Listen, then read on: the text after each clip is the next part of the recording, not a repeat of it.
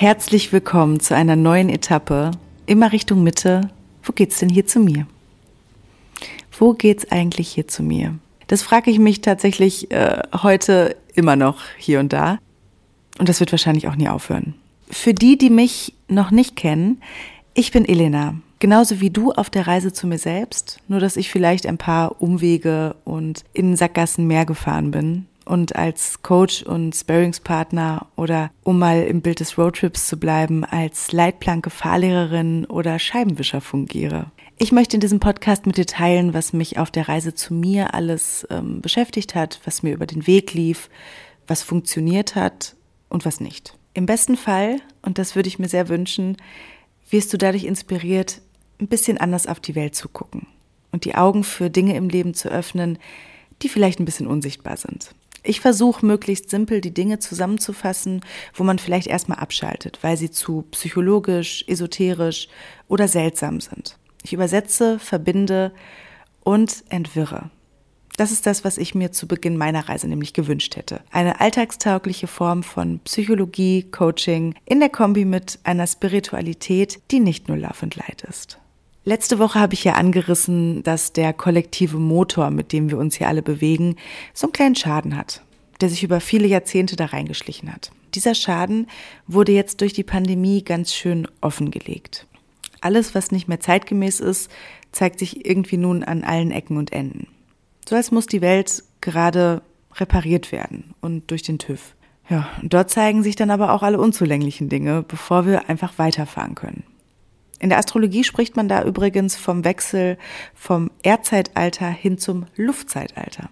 Ich habe euch dazu mal ein sehr inspirierendes Interview mit einem meiner Lieblingsastrologen, dem Alexander von Schlieffen, verlinkt, der wahnsinnig gut ähm, geerdet erklärt, was für ein Epochenumbruch uns da gerade ereilt. Also hört's euch gerne an. Mir hat es wahnsinnig die Augen geöffnet. Ein kleiner Disclaimer übrigens. Ich gehe in diesem Podcast bewusst nicht auf Covid und seine schlimmen Ausmaße in Bezug auf Krankenhäuser, Politik und Wirtschaft ein. Ähm, ich werde mich auch nicht mit dem Thema Querdenker befassen. Und ähm, ich glaube, generell ist sowas nicht mein Tanzparkett. Wenn ich mich diesem Thema nähere, dann lieber in meinem Kompetenzbereich und das ist eher der holistische Ansatz. Und so vielleicht so ein Mix aus Mental Health, aus alles Energie, Astrologie, Psychologie und vor allem der Spiritualität.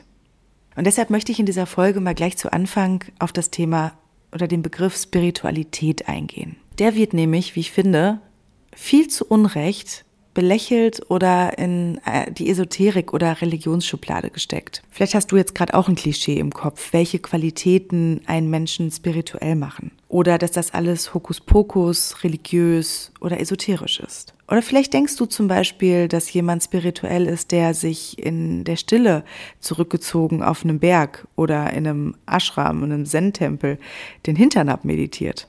Hab ich zumindest lange gedacht und wurde dann eines Besseren belehrt. Ich dachte ganz lange Zeit immer, oh, ich mache da was nicht richtig, ich bin nicht so spirituell wie die anderen. Ich will, wenn ich spirituell bin, dann muss ich jetzt auch sofort vegan leben, dann muss ich dies, dann muss ich das, dann muss ich jenes. Ein Quatsch musste, ein Quatsch musste. Das, das erstmal vorweg.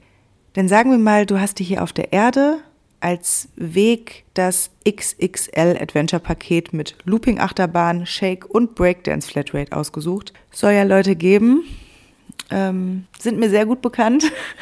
Vor allem, wenn ich morgens in den Spiegel gucke, ähm, sehe ich da so ein Exemplar davon.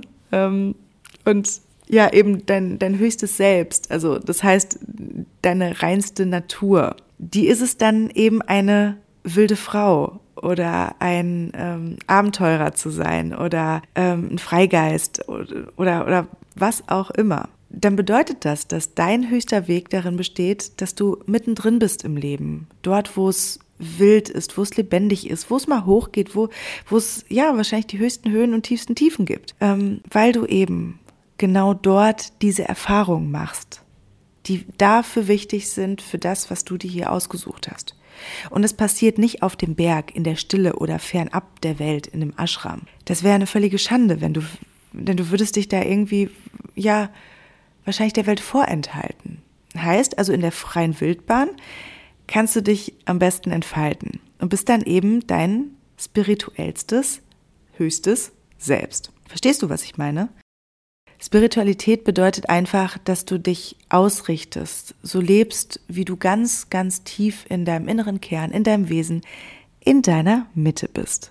Und das immer mit liebevollen Absicht. Wenn du also bei spirituellen Klischees eher die Augen rollt hast, will ich dir einfach nur kurz sagen, ich kann es absolut verstehen. Aber gib ihr noch eine Chance, ohne von dem Buzzword abgeschreckt zu sein. Ich gebe mir Mühe, dass es eben nicht ein ähm, Spiritual Wuwu oder, oder Hokus, nur Hokuspokus wird, sondern immer wieder den Verstand und den Kopf mitzunehmen. Genau deswegen ist dieser Podcast hier da. Wir sind nämlich alle bewusst oder unbewusst auf dem spirituellen Roadtrip, weil wir alle spirituell sind. Und Spiritualität bestimmt die Welt mehr, als du vielleicht bisher gedacht hast. Denn sie ist einfach in allem zu finden. Spiritualität wird da immer gern mit Religion verwechselt oder gleichgesetzt. Und da sage ich ganz klar, nope, we don't do that here, machen wir hier nicht. Nein, nein, nein, nein. Während Spiritualität nämlich die Quelle des Lebens, des Universums, des Göttlichen ist, ist Religion vielmehr ein Begriff für eine organisierte Gemeinschaft, die infolge einer göttlichen bzw. spirituellen Eingebung eines Religionsgründers entstanden ist. Religion verkündet also Botschaften, Glaubenslernen und so weiter, während Spiritualität dagegen immer von innen kommt. Auch von dir selbst. Und dadurch ist sie geleitet, während Religion das von außen tut. Oma, du hältst dir jetzt mal eben kurz besser die Ohren zu. Ähm, Jetzt haben wir leider das Problem gehabt, die letzten Jahrhunderte, dass sich da so ein paar alte Patriarchen verrannt haben. Und das, was in der Bibel steht oder davor passierte, über die Jahre ganz schön abgefuckt interpretiert, überliefert und verbreitet haben. Das Konzept Scham, Schuld, Sünde, das hält Menschen ja nämlich ganz schön brav, klein und in Schach während hinter verschlossenen Türen Dinge passieren, ähm, über die man in den dunkelsten Stunden nicht sprechen möchte. Und Frauen, die haben, außer sie sind die Mutter Gottes, ohnehin nichts so wirklich zu melden. Aber das steht auf einem anderen Blatt und ich habe jetzt wirklich keine Lust, mich dahingehend aufzuregen. Ähm, was ich aber halt machen möchte, ist, dass die Spiritualität eben genau von sowas wie der Religion mal loszukoppeln, damit sie wieder einen besseren Ruf bekommt. Ich teile lieber mit dir stattdessen einen spirituellen Gedanken, den ich mit einer Freundin gestern zum Thema Mitte hatte. Was ist, wenn wir alle aus der Mitte kommen, um unser ganzes Leben immer wieder den Weg dorthin zurück suchen und finden, damit wir wieder von dort aus losgehen, um dann wieder den Weg dorthin zurückzusuchen? Es ergibt keinen Sinn, die ganze Zeit ankommen zu wollen oder Dinge festzuhalten. Denn das einzige Stetige ist das Ein- und Ausatmen, hoch und runter, hell und dunkel des Lebens. Und da hilft nur Hingabe. Hör dir das gern noch einmal an und lass es wirken. Ich glaube, dein Higher Self wird es verstehen. Higher Self ist ein Begriff, den ich einst bei Laura Marlina Seiler mal aufgeschnappt habe und wahrscheinlich ab jetzt auch mal öfter verwenden werde. Das bedeutet dein höchstes Selbst.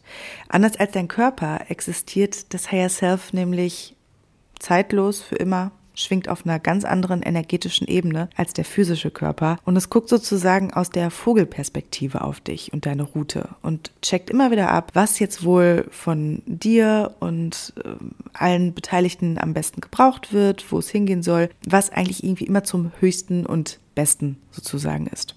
Und auf der Ebene kannst du dir sicher denken, regiert eben sowas wie Liebe, Wachstum, Mitgefühl. Es ist der weiße Wolf, den du da fütterst.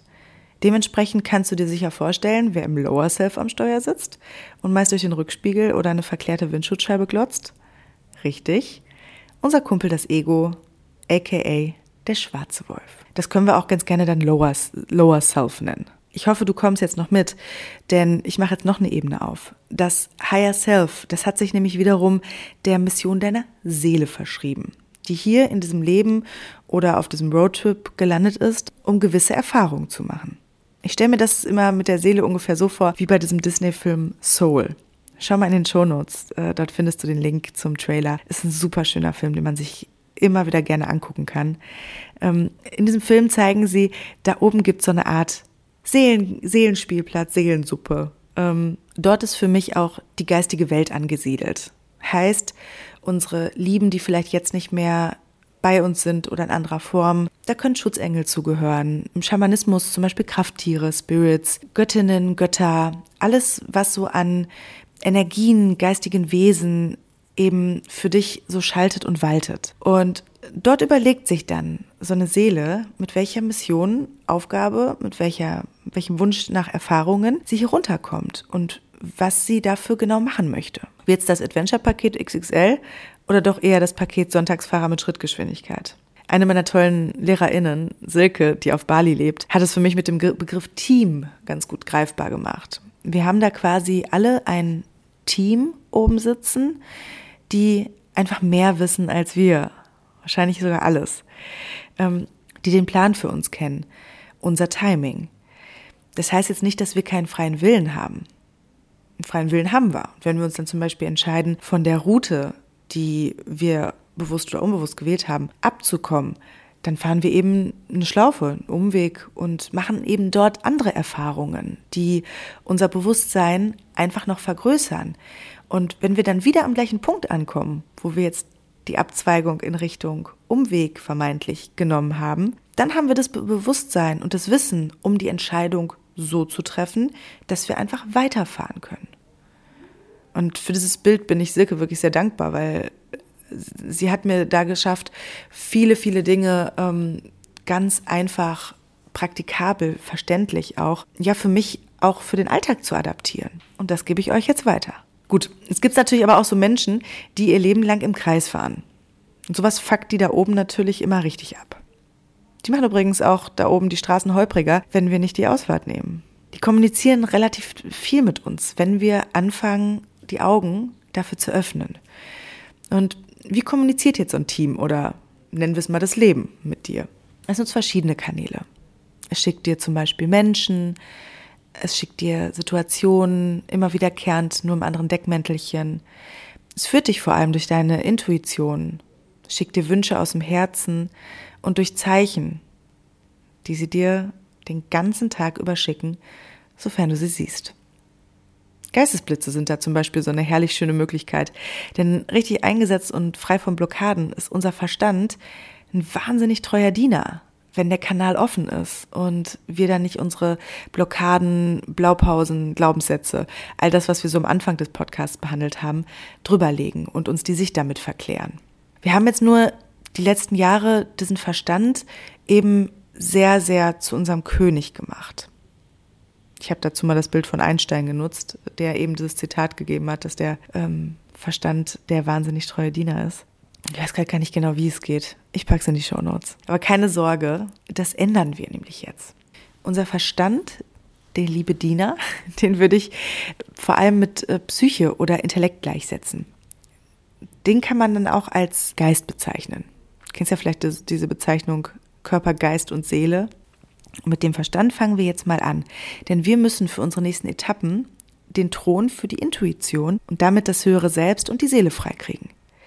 Also briefen wir den machtvollen Geist als Diener um, damit sein Glaube Berge versetzen kann und unsere Wünsche mit Hilfe unseres Körpers in die Realität gebracht werden. Körper, Geist und Seele. Das nennt man dann Manifestation. Ich bringe quasi einen Gedanken, der feinstofflich ist, in Materie, die fest ist. Bei KünstlerInnen kann man das zum Beispiel wunderbar beobachten. Die sind sowas von gute Kanäle, die es leider oft nicht wissen und ihre Eingebungen mit Hilfe der Kreativität umsetzen, um zum Beispiel einen Song zu schreiben, ihn zu produzieren und et voilà, ist er manifestiert. KünstlerInnen sind ohnehin highly spiritual und richtig, richtig gute Channel. Oft haben sie aber leider mit der Hochsensitivität und dem Druck, der mit dieser Gabe einhergeht, ganz schön zu kämpfen weswegen sie dann oft in Sackgassen mit einem Schild, Rock'n'Roll-Lifestyle, ähm, in, in Alkohol, Sex, Drogen irgendwohin abbiegen und gleichzeitig auch noch mit Kreativitätsblockaden zu tun haben, weil der Verstand und der innere Kritiker leider eben genauso groß wie die Begabung ist. Und auch hier, da sieht man wieder, Gesetz des Lebens, alles braucht Balance. Wie machtvoll, aber auch einfach zu beeinflussen der Kollege Geist ist, möchte ich dir jetzt mal eben mit einem simplen Beispiel zeigen sofern du kannst und nicht Auto fährst oder durch den Straßenverkehr bewegst oder irgendwo, wo du deine Augen offen haben musst, schließ sie gerne mal. Und stell dir eine Zitrone vor. Schau auf ihre glänzend gelbe Schale. Halte sie in der Hand. Spüre die Poren. Halt sie dir vor die Nase. Stell dir vor, wie ihr reiner Duft sich ausbreitet. Und nun ruf dir mal vor dein inneres Auge, wie du eine dicke Scheibe von der Zitrone abschneidest. Wie der Saft spritzt, den du durchs Fruchtfleisch schneidest. Schau dir die ovalen Kerne an. Und nun führst du diese Zitronenschale an deine Lippen. Vielleicht brennt es ein wenig, wenn die Zitrone sie berührt. Schmeckt die Säure, den kühlen Zitrusgeschmack, die Frische. Zieht sich im Mund etwas zusammen? Füllt er sich mit Speichel? Siehst du, schon die bloße Vorstellung einer Zitrone kann eine Sinnesexplosion auslösen. Und ohne jetzt diesen Podcast aus dem Ohr zu legen, hast du gerade das enge Band zwischen Geist und Körper live erlebt. Du siehst, unser Geist kann reale, messbare Veränderungen im Kopf hervorrufen. Der Placebo-Effekt ist das beste Beispiel dafür. Wissenschaftlich belegt. Placebo-Wirkungen sind zum Beispiel für eine ganze Reihe von Krankheiten, von Parkinson bis hin zum Reizdarmsyndrom festgehalten. Und die stärksten Effekte finde ich sehr, sehr spannend, ähm, konnten bei Studien zu depressiven Erkrankungen beobachtet werden. Wenn unser Körper fest damit rechnet, dass es ihm bald besser geht, sendet er nämlich Energie, Botschaften aus, die wiederum den Heilungsprozess anstoßen. Er setzt dazu einen riesengroßen Cocktail von Hormonen, Immunzellen, neurochemischen Bodenstoffen frei. Und das erklärt, warum der Placebo-Effekt schafft, dass es uns besser geht, wenn wir glauben, dass wir körperlich oder seelisch auf dem Weg der Genesung sind. Der belegt auch, dass der Geist die Macht hat, den Körper durch bloße Vorstellung zu beeinflussen. Und da kommt unter anderem die Magie im Leben ins Spiel. Magie. Was wäre das Leben ohne? Oh. Mein Leben ist so viel besser, seitdem ich mir den Blick dafür geöffnet habe. Wobei, ich hatte den wahrscheinlich schon immer, auch als kleines Kind. Also ich habe nicht ohne Grund ähm, Bibi Blocksberg noch und nöcher gehört, ähm, Harry Potter gelesen und äh, war von allem fasziniert, was irgendwo mit Zauberei und Magie zu tun hatte. In Abenteuern, so auf der Kinoleinwand, in Büchern, Filmen, deren ja so heroische, unglaublichen Wendungen durch die Wirkung von Magie funktionieren, ist es völlig normal für uns. So denn fragen wir das gar nicht. Die Magie ist nämlich auch, die einem unscheinbaren Jungen namens Harry Potter erlaubt, das Böse zu besiegen. Und sie ist es auch, die den Pfad von einem Avatar in einem Wald erleuchtet, der zunächst voller Gefahren scheint. Und der sich dann als ziemlich wohltätig erweist, nachdem der Avatar eine neue Lebensweise angenommen und seine Wahrnehmung geändert hat. Diese Magie, die uns da also in Büchern und Filmen fesselt, die funktioniert auch in unserem Alltag. Auch wenn dir das bisher noch nicht aufgefallen ist.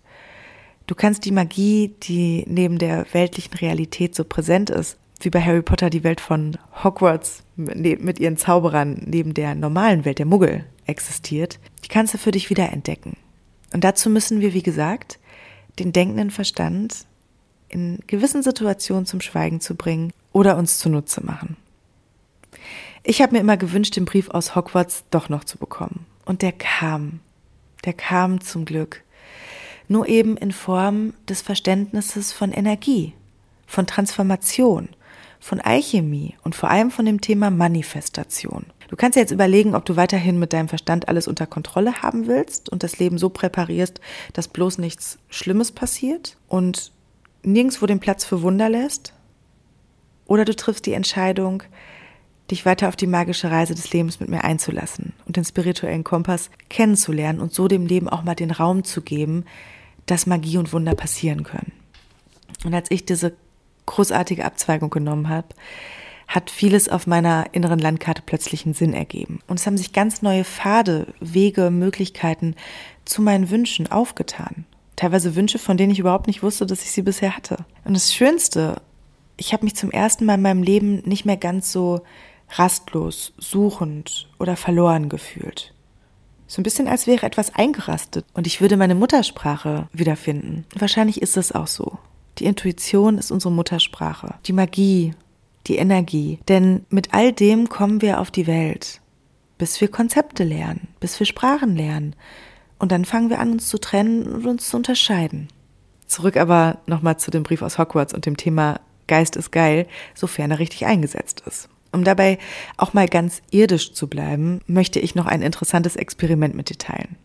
1979 bat Alan Langer, Professorin für Psychologie an der Universität von Harvard, nämlich zwei Gruppen älterer Männer aus Pflegeheimen in der Region rund um Boston, eine Woche lang in einem Kloster in New Hampshire zu leben, wo sie an einer bahnbrechenden Studie über die Macht des Glaubens und dessen Auswirkungen auf das Altern teilnehmen würden. Und die erste Gruppe Männer sollte so leben, als wäre die Uhr plötzlich um 20 Jahre zurückgedreht worden. Man bat sie also, die jüngere Version ihrer selbst zu sein, genauso wie sie zu fühlen, zu agieren, zu handeln.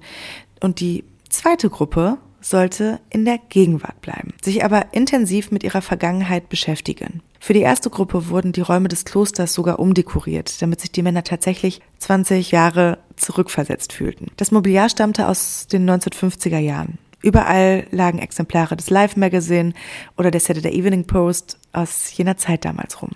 Und die Männer sahen den Moderator Ed Sullivan im Schwarz-Weiß-Fernsehen oder alte Filme wie Anatomie eines Mordes mit James Stewart. Man regte sie an, über Ereignisse der Vergangenheit zu diskutieren.